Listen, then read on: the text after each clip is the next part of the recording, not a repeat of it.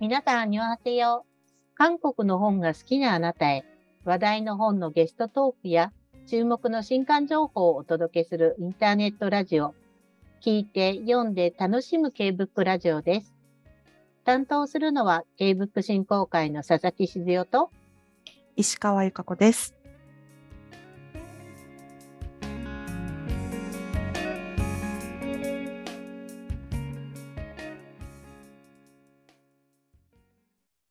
8月も最後の配信となりました。本日は翻訳者さんにお越しいただく、私これ訳しましたのコーナーに、8月31日、出版社クオンより刊行されます、緑茶単美、日中間茶文化の美で、初の単調翻訳者デビューを飾った滝沢織江さんにお越しいただきました。滝沢さん、ようこそお越しくださいました。こんにちは。お久しぶりで、あの、お顔見てお話しするのは久しぶりですね。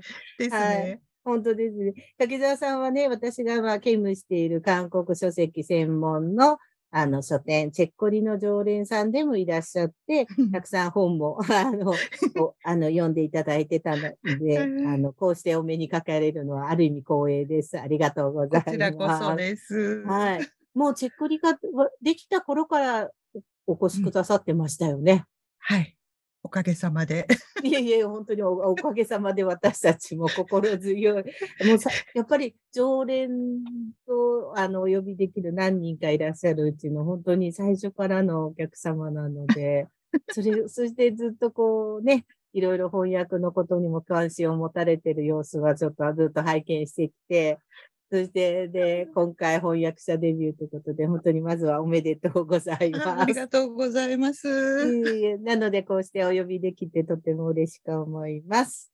はい。ではですね、はい、あの、翻訳のこととか、滝沢さん今回初めてまあね、ごお一人でこの翻訳にチャレンジされたということで、その翻訳のこととか、この本についてお話を伺っていきたいと思います。はい。ですね、最初にまずこちらの本、えっ、ー、と、もう一度言います。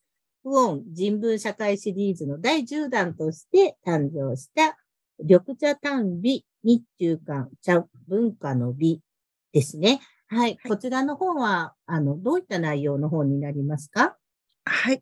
えっと、これは題名の通りなんですけれども、えっと、日本と中国と韓国の間で、こう、ずっと連綿と続けられた茶文化のお話なんですね。うんうん、で、紀元前から生えてる茶の木のことで、今どういうふうにみんなこの3カ国で文化の中にお茶が溶け込んでいるか、うん、それらをこう記録とか、あと文学、絵画の中からお茶について説明している本です。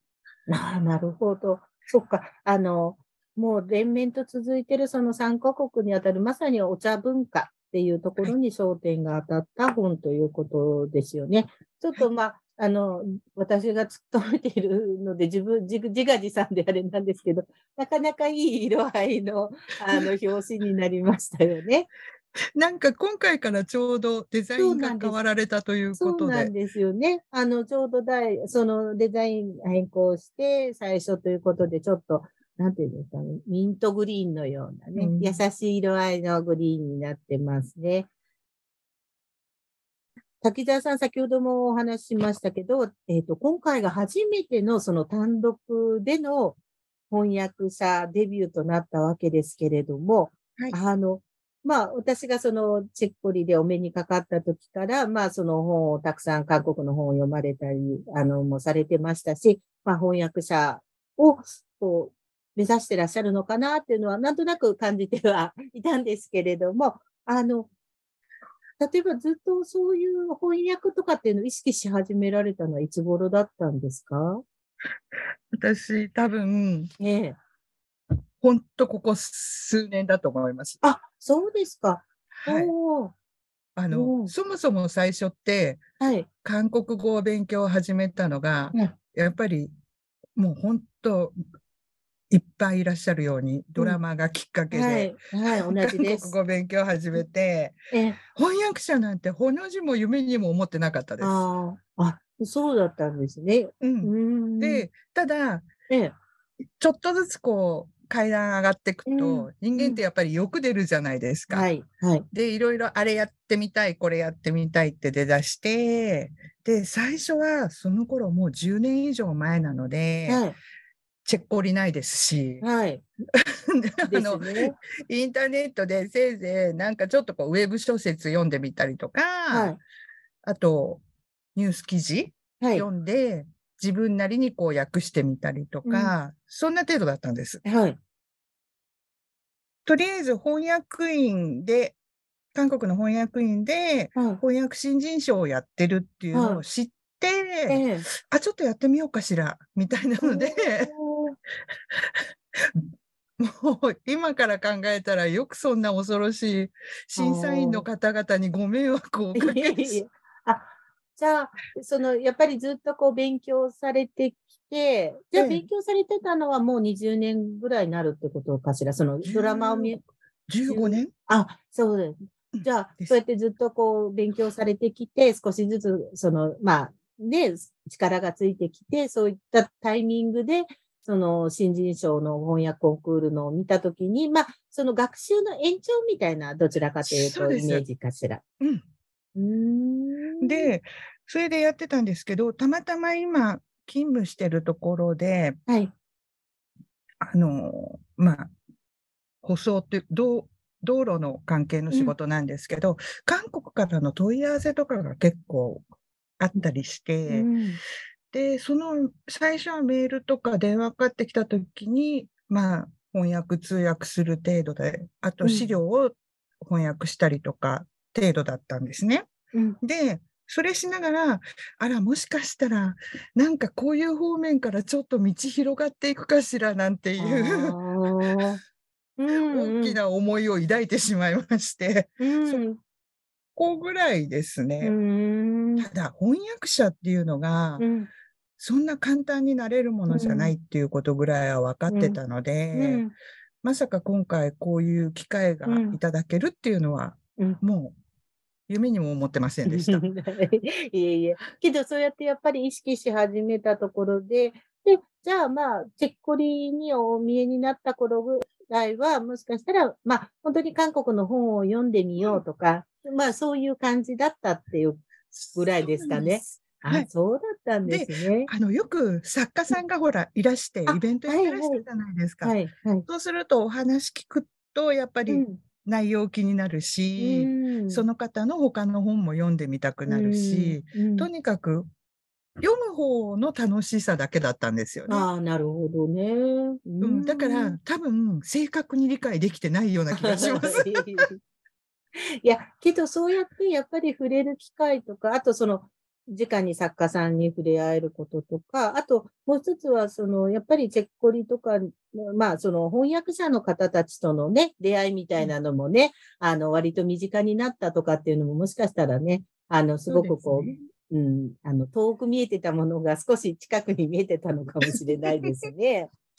の可能性はありますああ、そうなんですね。そっか。じゃあ、やっぱりその翻訳、新人賞のやつで、こう、ちょっとこう、翻訳っていうものを、こう、具体的に意識をして、はいで、そうすると、じゃあ、その後ってじゃあ、本当に、えっ、と、まあ、ね、ただ目指してただけの人に、あの、翻訳を今回おご依頼するようなことはなかったと思うので、多分そこから、あの、いろいろ、その、じゃあ翻訳についても滝沢さんも向き合い方が変わられましたか？あの、あなんか、学ぼうとか。うん、そうですね。やっぱりこれはちゃんと教わらないと、うんやっぱり一朝一夕にはできるものではないなというのが実感でした。うーん。じゃあ、その後は、あの、実際に本、講座にも通われたわけですよね。うん、そうです。翻あ訳講座通いました。ああ、そうなんですね。やっぱりそう、翻訳講座に通われたり、あと、あの、慶福振興会、あの、が、まあ、主催している翻訳コンクールがありますけど、そちらにも挑戦されました？第1回は間違いなくしました。第1回は間違いなく、あ6年前かな、はい。今回6年目なので。はい。あで、その後が、ちょっとあえ。えの、サイバー大学に入っちゃった関係で、そうでしたね。ちょっと授業、授業に専念してたら、ええ、いつも翻訳講座、本、あ翻訳コンクールの本は買うんですよ。あ、そうなんですね。あでも、うん。楽器が始まって挫折してたというのが、うんあだけど、やっぱり、あの、じゃあ、1回目の時の、あの、こう、コンクールにも、やっぱりその時もたチャレンジされたっていうことなんですね。ええけど、サイバー大学、いえいえ、サイバー大学では具体的にはどういうことを学ばれてたんですか？えっと、サイバー大学は日本語学部です。おー、そうなんですね。うん、う。んっていうのが、やっぱりその最初に、チェッコリのはい翻訳コンクールを応募して、ええ。まあその前も翻訳員の一個やってみて、はいうん自分の日本語力の低さに呆れ返り。ちょっと日本語勉強しよう、しようかなあ、と思って、はい。で、国内で最初探してたんですよ、はい当然。ええ。で、大学の通信教育とかはいも探してたんですけど、やっぱりどうもピンとこなくうんで、あ、それだったら、うん韓国はそういうの多いし、はい。で、あ、だったら同時に韓国語の勉強もできるなと思って、ええで。韓韓国語学部はい。の方の授業も受ければ韓国語の勉強にもなるし、と思って、で、サイバー大学入ったんですね。そうだったんですね。はい。ああ。逆に、けど、それすごく、あの、なんだろう。韓翻訳、韓国、日韓日の翻訳をやってみて、逆に日本語力をか、の不足を感じて、日本語のことを学ぶために韓国の、しかも、すごいですね。ある意味では、なんか、あ、けどその日本語力を学ぶために逆に言うとそうやってもう一度ちゃんと学ぼうとされたっていうのって、逆に貴重な、やっぱり時間だったんじゃないかなと思いますけど。ですね。うん。けど、まあ、お仕事をされながらのね、あの、まあ、オンラインで授業は受けられてたんだと思うんですけど、やっぱりはい。大変でしたよね。大変でした。結結構、試験がなんとも。ああ、そうでしたか。まあ、今回は初の単調の翻訳ですけど、この作品の前に、あの、そういう意味で書籍化されたものの何か、えっ、と、教訳でもいいんですけど、何かなさったことはありますか？えっと、その翻訳講座に通ってる時に、先生が、うん。えっと、この K-BOOK ラジオの先月お出になられたはい。古川彩子さんの、はい。えっと、チェウニョンさんの作品の私に無害な人という本のうちの一編を、その翻訳講座の生徒はい。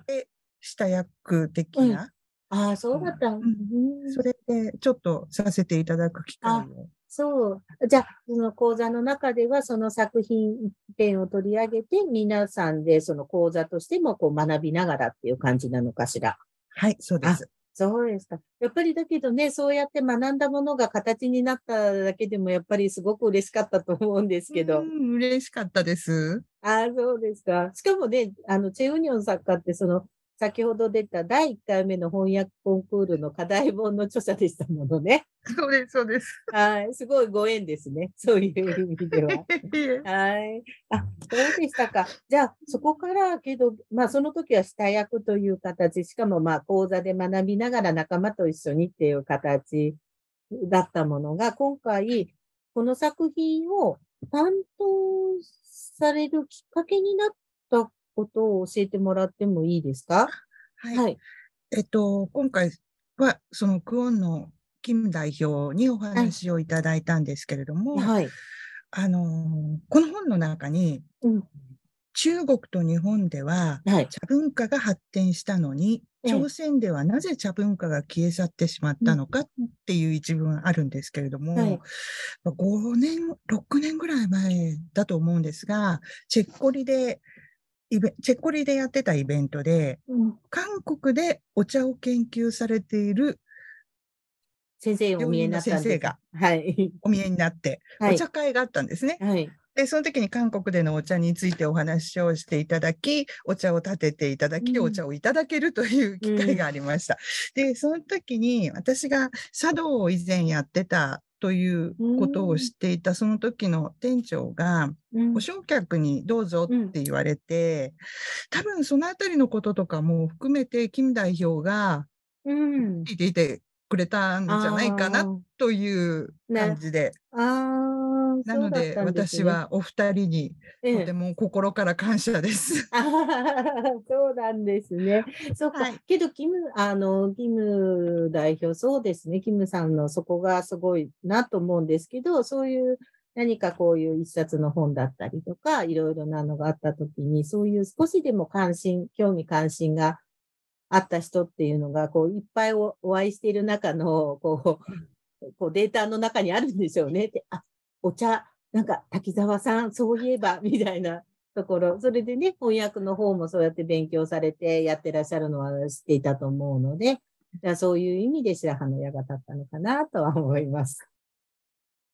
今回、それでまあ初めてその一冊丸ごと担当されてみて、一番苦労したことって今思い返してみて、どんな点でしたか？あ、あの、全部事実に基づいているというか、記録はい。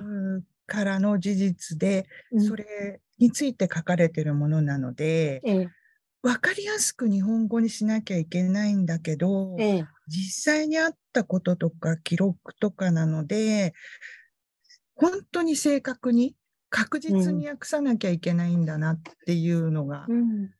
すごく、それの検索作業が必死でした。あ例えば、あの、中国から、中にこう、中国からお茶の葉っぱとかいっぱい積んだ船があ、、はい、韓国のモッポの近所でナンパしちゃう話があるんですけど、はい、何月何日に中国、どことかを出て出発して何日にどこどこ行って、次にどこどこ行ってって、これが全部中国なんですけど、ええ、その地名が、ええ、自分が中国の地図が頭に入ってないし、うん、そういうのがきちんと正確にうん。書かないと、事実ですもんね、それそうですね。うん、そういうので、これは間違えちゃいけないなっていうのとうんか、あとやっぱり漢字はい。が、やはり難しかったです。ですよね。私もちょっと一読させていただいて、まず最初に思ったのは、漢字大変だっただろうなというのが、ごめんなさい。本当に中身もそうなんですけど、一番最初に思った、漢字いっぱいだな、あ、いっぱいだったので、ご苦労なさっただろうなって。しかも、それがこう日常で使う漢字以外の、やはりその、まあ論文、研究的な部分も要素も多いので、とても非常にこう、日常ではなかなかね、あの、はい。使わない感じというか、見かけないというか、あと中国の方の話になるとね、さらに難しい感じ。やっぱりそうですよね。で、やっぱり、当時、例えばソウルでもそうですけど、昔の言い方があるじゃないですか。はい。キョンソンだとか、ハニャンだとか、そういうので中国も昔の言い方がありますよね。だからうんその辺のは、やっぱり間違えちゃいけないし、だけどわからないんだったら、現在のなんとかっていうのは入れてあげないと不親切だよなとかって思いながら、うん。それの検索と間違えないようにするのが。やっぱり人文書とかだ、あの、小説とか、このあたりもちょっとお聞きしたいんですけど、そう、あの、小説とかと違って、なんですかね。やっぱりその人文書関係だと、その調べる力というか、それがすごく重要だっていうのは、こう、お聞きしたことがあるので、もうまさにっていう感じですでね。した。でも本当この今の時代だから良かったですよね。本当インターネッですよねトででき。るから。本当ですよね。昔、以前はどうされてたんでしょう？皆さん、やっぱり図書館に行って、こう、本、ちょ文献で探してとかっていうことだったとしたら、すごい労力ですよね。だから本当に時代が14、5年前だったら、はい私ってこれは国会図書館に登録しないとダメだったかしらみたいな、本当ですね。思いたくなるぐらい。うんうんうん。きっとそれぐらいの、本当確かに時代が今ね、あの、変わってきてることはありがたいことですよね、そういう意味で。えーうんそうですね。で、で、そう、あの、人文書と、それで今までコンクールとか、そのはい翻訳のスクールも文芸小小説とかの、あの、うん。チャレンジだったと思うんですけど、まあ、今のお話とつながるかな？やっぱりその、一番違いだなと思った点ってどういう点でしたか？あというか、一番こう苦労されたことでもいいんですけれども。うん。あの、割に、割にっていう言い方をすごくしちゃうと適してるかどうかわからないんですけれども、小説だとこう、意訳するというか、うん。行行間読み取るみたいな、なんか、うん。イメージ、想像力をすごく働かせなきゃいけない部分って結構多いと思うんですけど、人文書だとそれもしなきゃいけないんだけど、でもきちんとわかりやすく事実が伝わるにはどうしたらいいかっていう言葉を選ばなきゃいけないっていう。うん。うん。うん。そうですよね。うん。うん。今回途中に詩とかが入ってたんで、そう、びっくりしました。関水、あの、詩も、あ、すごいと思って、詩も入ってたんだと思っもうどうしようと思っちゃいました。て。え。ー、で、詩はもうだからとにかくえ一回もう直訳的に訳しといて、え、ええ、あとはもう一生懸命、前後の解説文とで一生懸命想像しながら、ああ。いや、本当びっくりしちゃいました。結構、結構あるじゃんと思って、そうなんです。入ってますっていう感じですね。そうか。はい。逆に言うと、その今までちょっと文芸書とかでその行間を読むとか、あの想像力を働かせてみたいな部分がきっと役に立ったんじゃないですか？そういう意味では。はいそれならいいんですけど。あの、せっかくなので、この本最後に、あの、はい翻訳者の滝沢さんから見た、この本の、うん魅力ですかね。あの、そういったところを教えてもらえますか？あはい。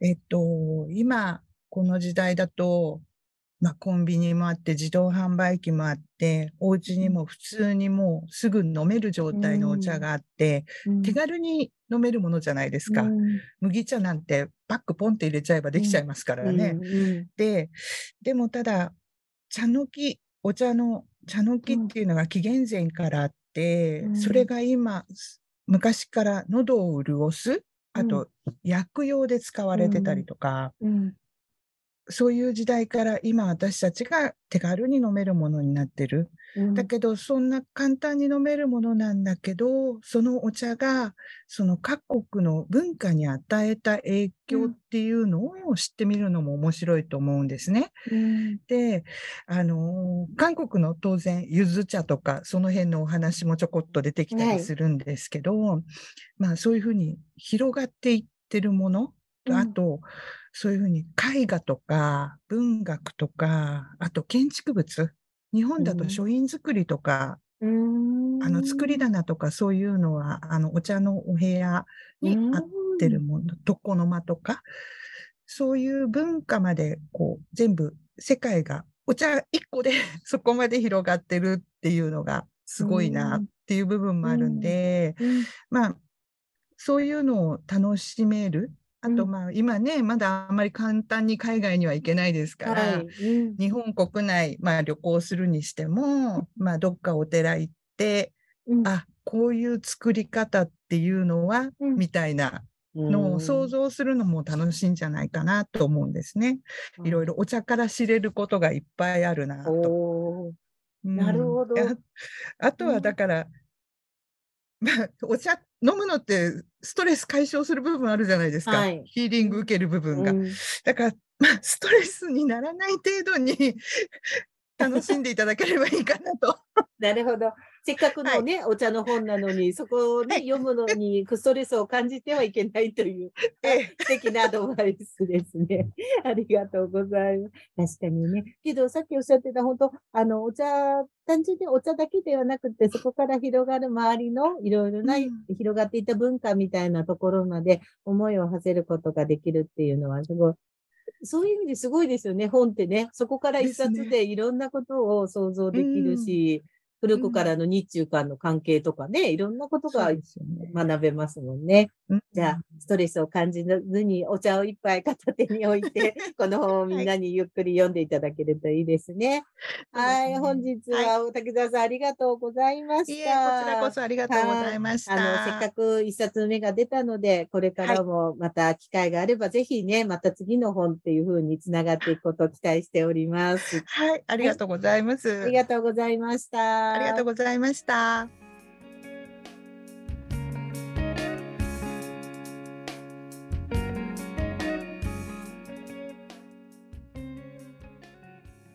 初めて手元に本が届いた時には本当に感動したという竹澤さん。配信では盛り込めませんでしたが、初めての翻訳の不安を編集の方のサポートで乗り切れたととても感謝されていました。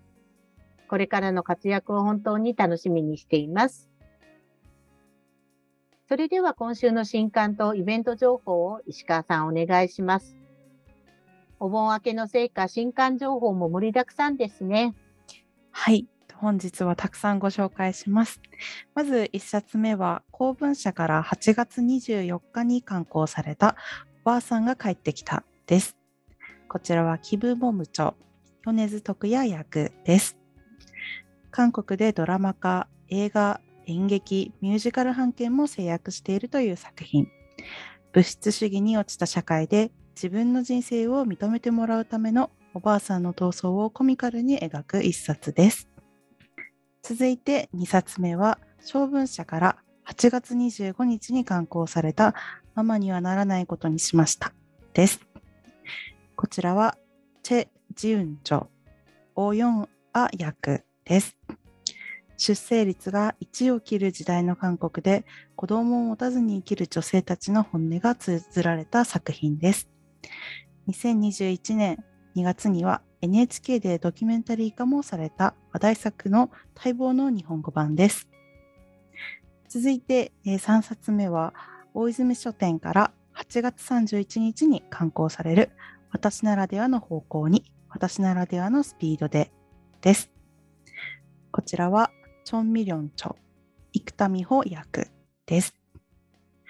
多くの失敗を経験しながら一歩ずつ進み、ゆっくりだけど少しずつ成長していく主人公、ムリさん、格好著者自身の20代から40代までを綴ったイラストエッセイです。え続いて、えー4冊目は主婦の友社から9月1日に刊行される私は持ち物たちも生きていると思うことにしたです。こちらはジン・ミニョンチョ、柳田純子役です。簡素な生活に魅力を感じ、持ち物を80%以上削減した大人気エッセイストによる翻訳本第2弾。モデルで女優の岡崎紗恵さんも共感したという一冊です。続いて5冊目は CCC メディアハウスから9月2日に刊行されるアイデアが溢れ出す不思議な12の対話です。こちらはキム・ハナ著、清水千佐子役です。アイデアについて絶えず考え続けている酒の強い女とちょっと保守的で親父っぽい趣向の男。二人は酒を組み交わしながらアイデアはどうやって生まれるのか。対話形式でその本質を明らかにしていきます。女二人暮らしています。で、様々な問題を解決しながら自分の望む状況を作り出してきたキム・ハナの思考回路やノウハウを学ぶことができる一冊です。続いてイベント情報です。8月29日月曜日19時より忘却された日韓関係観光記念対談韓国併合記念日に語る日韓関係の記憶と忘却がオンラインにて開催されます。登壇されるのは同書の著者であるチョ・サンウさんと立命館大学産業社会学部教授の福間義明さんです。詳しくは草原社公式ホームページまたは SNS をご確認ください。ありがとうございます。本当にこ今回も盛りだくさんの新作が登場ですね。いっはいいっぱいですねはいしかも2冊目で、3冊目が出るね、著者の方の作品も多いので、ぜひね、皆さんに手に取ってほしいですね。